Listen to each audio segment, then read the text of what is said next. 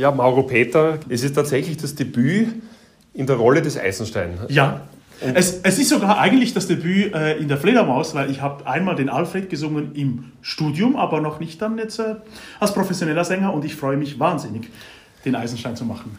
Gab es noch keine Anfragen für den Eisenstein tatsächlich? Nein, nein, das war wirklich die erste. Und also, leider auch keine für Alfred. Da dachte ich, na gut, dann gehe ich gleich zum also Eisenstein. Das freut uns wirklich sehr, weil wir haben ja einige Debütanten in, diesen, äh, in dieser wunderbaren Produktion vorgesehen. Also Christiane Karg, äh, die auch jetzt im Liederabend bei uns äh, zu Gast sein wird heuer.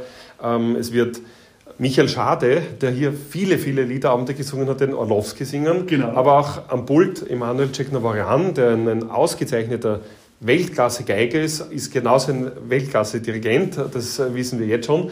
Wie, wie groß ist die Vorfreude auf die Produktion und wie, äh, ja, wie, wie geht man ran? Die Vorfreude ist riesig und ich habe ähm, ich muss sagen, also einerseits natürlich musikalisch ist die Vorfreude groß, aber ich muss auch zugestehen, ich werde mir einen niegelnagelneuen Frack für diese Gelegenheit ähm, schneidern lassen und endlich kann ich meine Taschenuhr auch einmal benutzen. das ist ja wunderbar.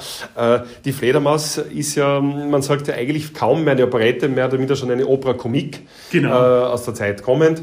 Wir bemühen uns, äh, dieses Stück besonders leicht, luftig, äh, auch in gewisser Art und Weise inszeniert zu machen. Also die Musik soll im Vordergrund stehen. Was ist das Besondere an der Fledermaus in Ihren Augen?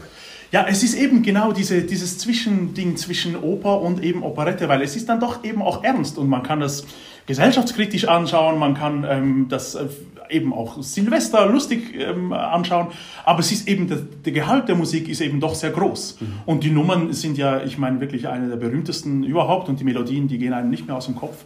Und deswegen ist es also ganz große Musik und gehört auch zu Recht dahin, wo sie ist. Deswegen werden wir es auch hier aufhören. Vielen Dank, lieber Mauro Peter. Wir freuen uns schon. Im Juni ist es soweit in der Fledermaus und natürlich auch wieder im Liederabendzyklus. Ich freue mich.